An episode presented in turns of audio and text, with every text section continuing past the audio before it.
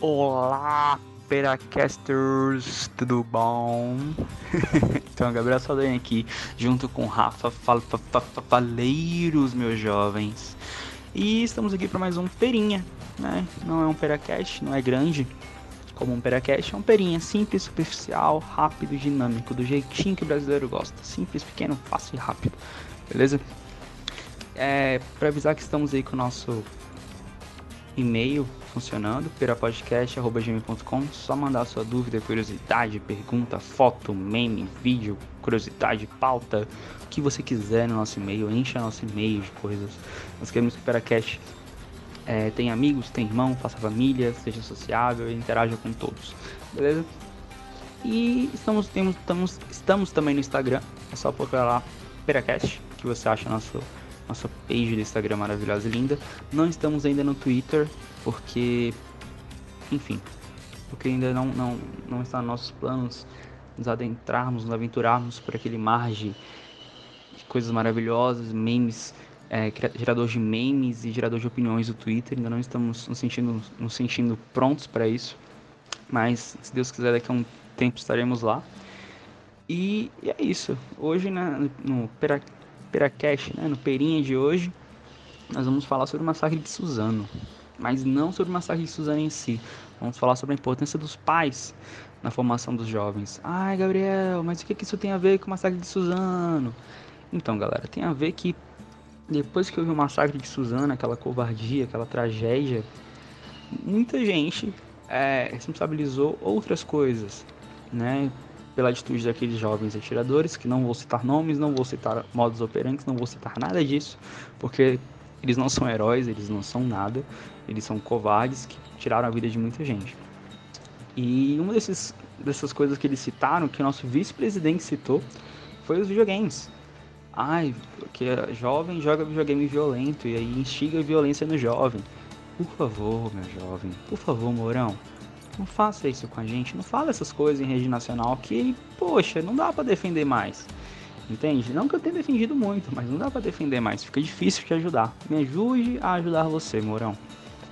Em virtude disso, desse ataque aos videogames, coisas, coisa que eu joguei na minha vida toda, e nem por isso saí aí fazendo besteira, eu tô gravando um podcast, Esperinha, com o Rafa, para falar sobre a importância dos pais, né? Que eu acho que é muito mais relevante e muito mais é, surpreendente em como essa questão parental não foi, é, não pode dizer, não foi devidamente ai, tocada, não, não deram holofote para essa questão parental. Eles apenas falaram dos videogames. E eu tô achando isso muito incrível, porque se você pegar a sociedade atual, os pais, as pessoas estão sempre culpando outros. Eles nunca se culpam. Né? Eu trabalhei com. Eu dei aula, eu, trabalho, eu sou professor, já trabalhei em algumas escolas e já dei cursos para mães e tudo mais. E é, é incrível como você vê que na escola que deu ela para os filhos, na reunião dos pais, poucos pais iam. Pouquíssimos pais iam. Poucos, poucos pais iam. E quando iam, pouquíssimos se importavam. Tipo, eles só iam lá para pegar boletim e ir embora.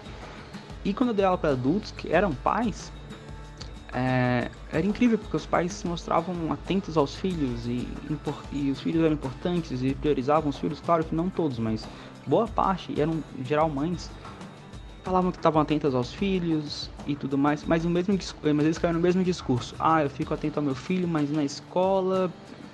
Não, mas em casa ele vê um vídeo do YouTube que eu não quero que ele veja. Mas ele vê. Ah, mas aí meu filho ele faz uma coisa que eu acho ruim. E eu perguntava a mesma coisa para elas. Eu falava, mas quem deu acesso a eles? Ao YouTube? Quem deu acesso a eles? A, a, a tablet, a celular? Não é saudável criança ter celular cedo não é bom para ela, atrapalha o desenvolvimento dela, a socialização dela. Não é normal isso. E nossa geração está transformando em normal. Ah, é fofo uma criança de 3 anos desbloquear e usar um celular corretamente. Não é fofo. Isso é alienação parental. O pai ele se exclui da responsabilidade de ficar com o filho, de brincar com o filho, de dar atenção ao filho e dá um objeto de desejo para ela e fala: Toma aqui, ó, seu pai agora é esse. E a criança começa a ver vídeo descontrolado no YouTube, começa a ter acesso restrito a várias coisas na internet. E depois a criança tem atitudes estranhas, você se pergunta por quê. porque você, pai, falhou. É simples assim. Ah, mas tem como consertar? Tem. Seja pai, seja mãe. Ah, Gabriel, por que você está falando de pai e mãe, não está falando de avós, de outras estrutura, estruturas familiares?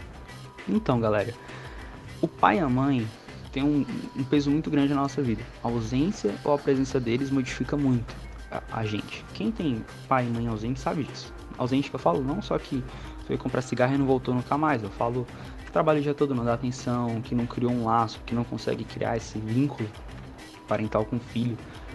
Tem um peso muito grande. Um peso que avós, avós, irmãos, tios, qualquer outra pessoa em uma figura de autoridade não consegue suprir. Não adianta você falar assim, não, mas meu filho não fica comigo, mas a avó dele cuida dele o dia inteiro. Beleza, mas a avó dele é a avó dele, não é a mãe. A visão que ele tem da avó não é a mesma visão que ele vai ter da mãe. O crescimento que ele vai ter com a avó não é o mesmo crescimento que ele teria se fosse com a mãe. Entende? Então por isso que eu tô falando tanto de pais. Né, Gabriel? Mas aí eu fui criado pela minha avó e eu sou nasci e cresci super bem, saudável e tranquilo. Beleza, ótimo. Eu também fui criado pelos meus avós. Né? Minha mãe esteve pouco presente na minha vida de uma forma impactante, meu pai também pouquíssimo na minha vida de uma forma impactante. Eu fui criado pelos meus avós e cresci bem, sabe? E aquele papo de ah, menino criado com vale de pera, cara, na minha casa não tinha isso, eu apanhava da minha avó. Entende? Eu o beliscão da minha avó. E cresci um cara ok. Não sou perfeito, não sou bilionário, não sou rico, mas quando saí criados por, pelos pais também não são. Então, assim, sorte minha que eu tive uma avó presente que se comportou como mãe. Mas na minha cabeça eu sempre fui avó, eu sempre, algumas coisas, alguns traumas que a gente desenvolve por conta disso, como a falta da mãe e falta do pai, você trata na terapia. Então, assim, os pais hoje eles estão fazendo isso, eles estão delegando a responsabilidade de criação dos filhos para outras coisas para videogame, para celular, para tablet, porque eles não querem ter aquele trabalho que os avós, que os pais, os pais dele tinham com ele, que os avós tinham com os, com os que nossos avós tinham com os filhos, que é a questão de cuidado, que é a questão de trabalhar o dia inteiro, chegar em casa às 6 horas da noite, tomar um banho e brincar com seu filho. Criar esse laço, esse vínculo parental. Eu dou aula, eu dou aula num cursinho sobre a importância da linguagem, como é que a criança desenvolve a linguagem. Eu dou aula a priori para mães, muitas mães. E eu falo a mesma coisa pra elas. Eu, chego, eu falo assim: vocês estão trabalhando, vocês estão cansados, vocês estão estressados. Chega em casa com seu filho de noite e brinca com ele. Tipo, interage com ele. Interagir é, é você conversar com ele. Ah, pessoal, mas meu filho tem dois anos, eu não sei o que falar. Não, você não vai chegar e falar, nossa, olha, filhão, a bolsa de valores hoje bateu tantos mil pontos. Não, vai chegar no seu filho e vai falar, oi, como é que tá? Eu te amo. Você quer água? Você quer brincar? Olha, imagina que eu sou tal coisa. Vamos brincar. Olha, imagina que o mundo é assim. Vamos, vem correr atrás de mim. Vamos brincar de pique-pega.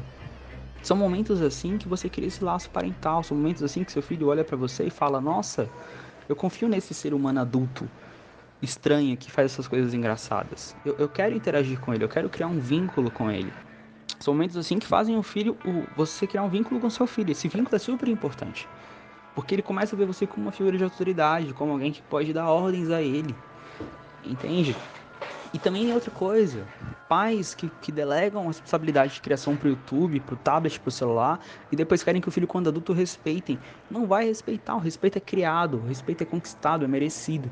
Ah, mas eu sou o pai, beleza, ótimo. Seu sêmen fecundou o óvulo de, da, da, da mãe dele e gerou ele. Na cabeça dele, isso aí não tem importância. Entende? Se você não criar esse laço, esse, esse, esse vínculo parental com seu filho, você não vai ter o respeito, você vai ter o medo. O medo você tem. Seu filho vai temer você.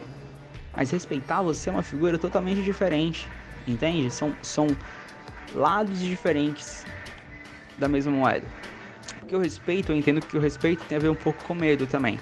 Então eu respeito você porque eu temo você mas não é um temor de medo de, de, de, você fazer algo comigo, é um temor de não quero decepcionar você.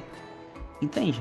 Eu acho isso muito genial, porque quando o filho cresce com vínculo parental, ele vê no pai uma figura, ou na mãe, uma figura que ele não quer decepcionar. Que ele confia, que ele sabe, ele, ele pensa, eu vou traçar o caminho que ela me diz, que eles me dizem para tomar, porque é o melhor para mim. Entende? E é muito é, bacana essa interação. E os pais estão deixando de fazer isso com os filhos porque porque a sociedade do século XXI é super agitada, rápida, que os pais não têm tempo mais. Ou julgam não ter tempo, não querem ter tempo. Algumas das desculpas que eles usam. Sabe? Eu, eu tenho um exemplo perfeito sobre isso. Não vou citar nomes, não vou citar graus de parentesco, mas enfim. Eu conheço duas mulheres. Uma tem três filhos, outra tem três também. Uma trabalha de sete da manhã da professora de 7 da manhã chegava em casa umas 6 e meia, 7 horas da noite. Eu via isso, eu, eu via isso. 7 horas da noite. E aí, cara, era incrível. Bolsa, celular guardado, é, DVD desligado, TV, TV ligada em programa infantil. E ela interagia com os filhos. 7 horas da noite, cansada, interagia com os filhos. Tomava um banho às vezes, 8 horas saía, interagia com os filhos. Dava, dava janta para os três, brincava com os três, fazia o dever dos três. Ela interagia. Não tinha celular, não tinha DVD, não tinha nada que atrapalhasse essa interação. Nada, não tinha nada. Era só, era o momento dela e dos filhos. Os filhos iam dormir 10 horas da noite. Então aquelas 3, 4 horas que ela tinha ali, ela aproveitava com os filhos.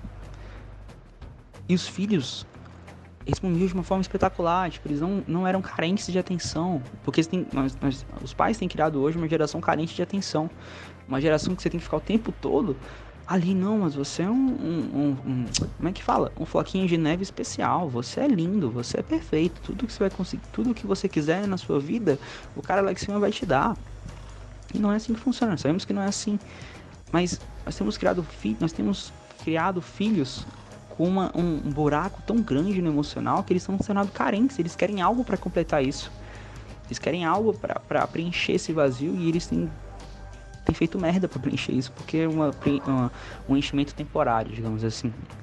Mas enfim, e ela fazia isso com os filhos. Os filhos cresceram bem, estão maravilhosos, estão lindos. E eu tenho outra mulher que chega em casa, celular, celular, entra no quarto, deixa o filho, deixa o filho brincando com o tablet, o filho fica o tempo todo querendo atenção, é uma criança que quer atenção o tempo todo, é uma criança que grita, é uma criança que faz birra, é uma criança que exige da, da, da, da mãe, da figura parental, uma atenção.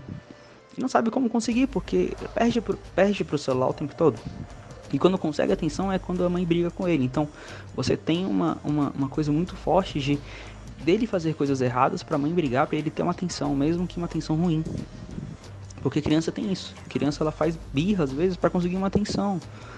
Ruim ou boa. Se a, mãe não, se a mãe não supre na criança aquela carência, aquela necessidade dela de ter um vínculo materno, parental, a criança ela faz algo de errado ou algo, é, alguma sapequice, alguma coisa, alguma traquinagem. Traquinagem é ótimo, me senti velho pra caramba agora.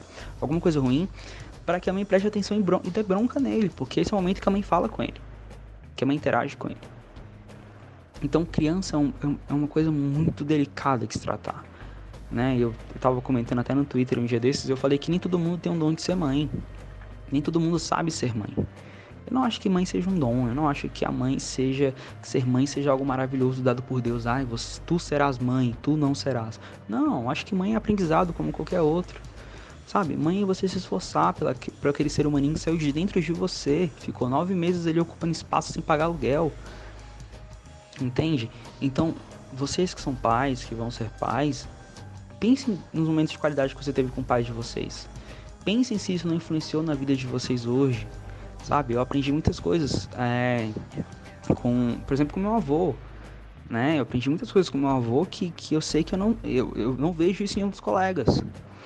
Sabe? Meu avô me ensinou coisas assim é, incríveis que, que eu aprendi na vivência com ele né? Eu questionava, já questionei várias vezes muitas coisas, muitas coisas que ele fazia, eu não entendia, ele falava só que era assim, porque tinha que ser assim, e eu naquela inocência infantil acreditava e aceitava e internalizei. Por exemplo, teve uma, uma situação que eu me lembro muito bem, que foi quando eu tirei a carteira de carro, eu tinha 18 anos, tirei a carteira, né, e aí eu, eu sempre me irritava porque meu avô, ele, ele oferecia sempre carona para meus amigos na escola, não me irritava, mas assim, tinha 16 anos, isso aconteceu quando eu tinha 16 anos. Ele sempre dava carona com meus amigos, sempre dava carona. Sempre oferecia e dava carona. Sempre pegava. Ah, vamos pro clube. Eu morava, eu morava numa cidadezinha de Braslândia. a gente ia pro clube na Asa Sul, Lago Sul. Pra quem não é de Brasília, joga no mapa aí pra tu ver como é longe. Deve ser uns 40 quilômetros. 40 minutos. 40 minutos, 40, é, 40 quilômetros, 50 quilômetros, dava uns 35 minutos, 40 minutos. E aí meu avô ele ia levava meus amigos todinhos no carro e não cobrava gasolina. E eu tinha pais de amigos meus que cobravam gasolina, né? Os meus amigos. Os meus amigos queriam comigo porque meu avô não cobrava. Eu falava, por que você não cobra gasolina, ganhar um dinheirinho? Aí ele falou um negócio pra mim que ficou na minha vida. Ele falou assim, Gabriel, se eu tenho condições de levar sem cobrar, eu vou levar. Porque se eu tenho algo e posso fazer com esse algo que eu tenho bem pro outro, eu vou fazer. Entende? Tudo que nós temos é para é pra ajudar as pessoas, é para ajudar o próximo. Não é para guardar pra gente. Então se eu posso levar seus amigos sem cobrar gasolina, pra que, que eu vou cobrar? Pra que, que eu vou crescer o olho? Pra que, que eu vou criar a antipatia desnecessária? Entende? E aquilo ficou pra mim, sabe? Tipo, e eu não fiquei questionando, nossa, mas o dinheiro, capitalista, rico, rico, rico. Não, cara, eu fiquei, caraca, quem é esse ser humano transcendental na minha frente? E quando eu fiz 18 anos tirei a carteira, eu apanhava muito por causa disso. Tipo, eu apanhava muito por causa disso, porque eu tinha 18 anos, tinha carro, eu queria andar sozinho. E ele falava: Não, não, o carro é nosso. O carro é nosso, a gente tem que usar o carro, a gente tem que é, usar o carro pro bem, para as pessoas, né? Então, assim, são momentos de qualidade que a gente tem que, que modificam o nosso caráter, modificam como a gente é. E pequenos momentos, cara.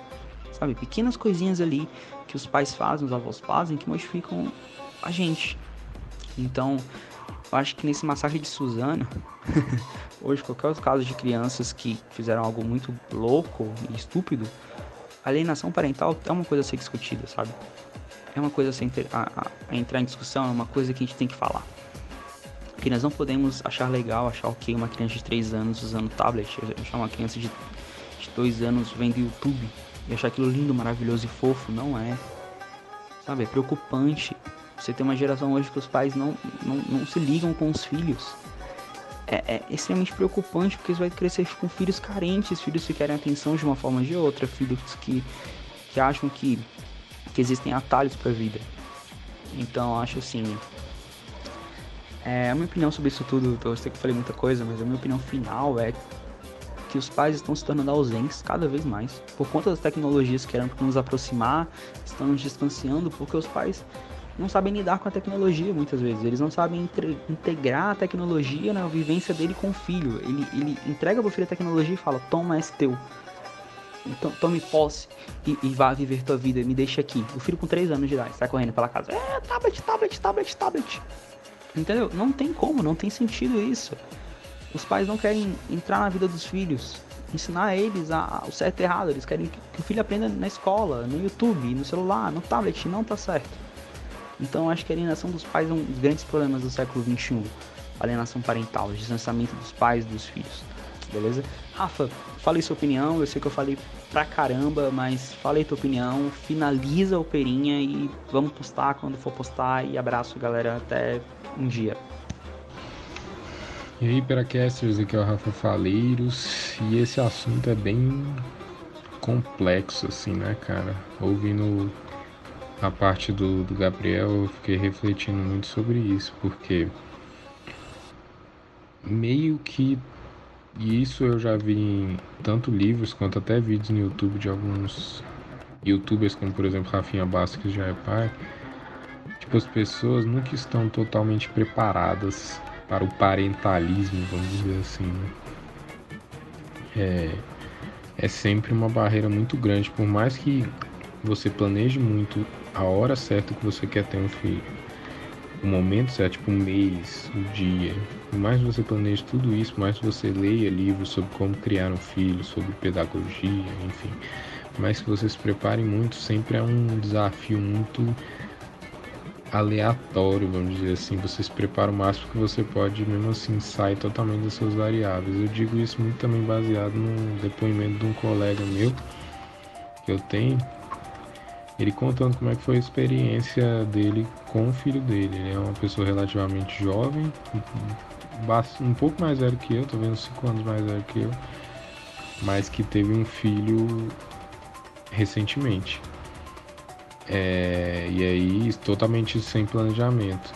E ele falou que, tipo, durante os nove meses de gravidez da esposa dele, ele ficou, se dedicou totalmente a ler livros sobre cuidar de crianças, é, ver vídeos, ver aulas, comparecer, né? Tem igreja que oferece isso e tal. E, ele me falou que realmente é um desafio enorme, assim. É, mais que você se prepare, tem desafios específicos de cada criança que é muito difícil para lidar e é algo muito individual, assim. Por isso que eu é, vi, eu já vi algumas pessoas falando, alguns pais falando, né, que tipo você sempre faz o melhor que você pode, baseado no seu próprio caráter, assim, por mais que você tenha um conhecimento, sei lá, intelectual, prático mesmo de como cuidar de uma criança, você acaba tentando dar o melhor da sua personalidade ali pro seu filho, entendeu? Então, por exemplo, se você é uma pessoa respeitosa, por exemplo, sei lá, coisas básicas que diz senhor e senhora para pessoas mais velhas, você tenta passar isso pro seu filho. Se você é uma pessoa que fala obrigado, por favor, de nada, bom dia, você tenta passar isso pro seu filho. Agora, se você não teve isso na sua criação, por mais que você tente ler essas coisas e veja que isso é bom, na hora H lá que você não pode racionalizar muito como você está criando seu filho, você vai acabar deixando alguma coisa passar, você vai acabar, é, sei lá, transmitindo algo para seu filho que você não está pretendendo, porque realmente você está numa relação humana ali. Ainda mais uma relação humana que tem que ser muito rápida, vamos dizer assim, porque são coisas pontuais que você pega seu filho fazendo coisa errada, que você tem que ensinar alguma coisa para ele que acaba indo da sua personalidade para ele. Né? Então é algo muito. tem uma linha muito tênue aí de tentar ser um pai estudado, vamos dizer assim, e ser e tentar transmitir o melhor de você para seu filho, né? E aí entra muitos é, fatores nisso né? Fator socioeconômico que a gente não pode cobrar, por exemplo, que um pai ou uma mãe ainda mais solteiros cada um deles, né, consiga dar toda uma uma estrutura formal para o filho dele crescer. Então, por exemplo, que ele cresça falando Senhor, Senhora. Pode até ser que sim. Tem vários casos que sim. Mas a, a, às vezes acontece uma má criação por conta disso, né? As pessoas são muito variadas, cara. Nunca vai conseguir entender o mundo de todo mundo. Tanto que tem pais, por exemplo, que largam os filhos. Tem pais que até criam os filhos, nós criam com muita raiva no coração. Tem até uma série agora que ficou famosa da Netflix, chama The Umbrella Academy, que é uma série de super-heróis, né? Aí o vilão da série tem um pai que era presente, só que o nascimento dessa criança causou a morte da esposa dele. E isso deixou ele muito violento, porque inconscientemente ele culpavam a existência do filho pela morte da pessoa que ele amava. E aí ele foi uma, um, um pai ruim por causa disso, entendeu? Ele batia no filho, é, não conversava com o filho, tipo, não incentivava a criatividade que o filho tinha, os impulsos criativos que ele tinha. Enfim, tudo por causa disso, entendeu? Então é algo realmente muito complicado e que esse caso de Suzano aí só torna ainda mais claro, né? Porque volta a esse negócio da personalidade que a gente diz, né? Eu só fico pensando assim, isso aqui é totalmente aleatório, vamos dizer assim, não tem nenhum embasamento, né? Que, por exemplo, os pais dos criminosos que causaram o atentado no, na Nova Zelândia, por exemplo, provavelmente, é aí realmente zero é, conhecimento, provavelmente eram pais ou ausentes ou que acabaram passando o pior da personalidade deles para os filhos. E às vezes isso é consciente, às vezes isso é inconsciente, né? Às vezes, por exemplo, um pai que é lá, nazista, vamos pegar um exemplo bem extremo, às vezes passa conscientemente o, a ideia, o, o, a ideologia nazista para o filho, né? Claro. Mas às vezes, sei lá, o pai é, sei lá, é, vamos ver, o pai é machista, só que ele nem sabe que é, porque ele nem conhece toda a questão por trás disso.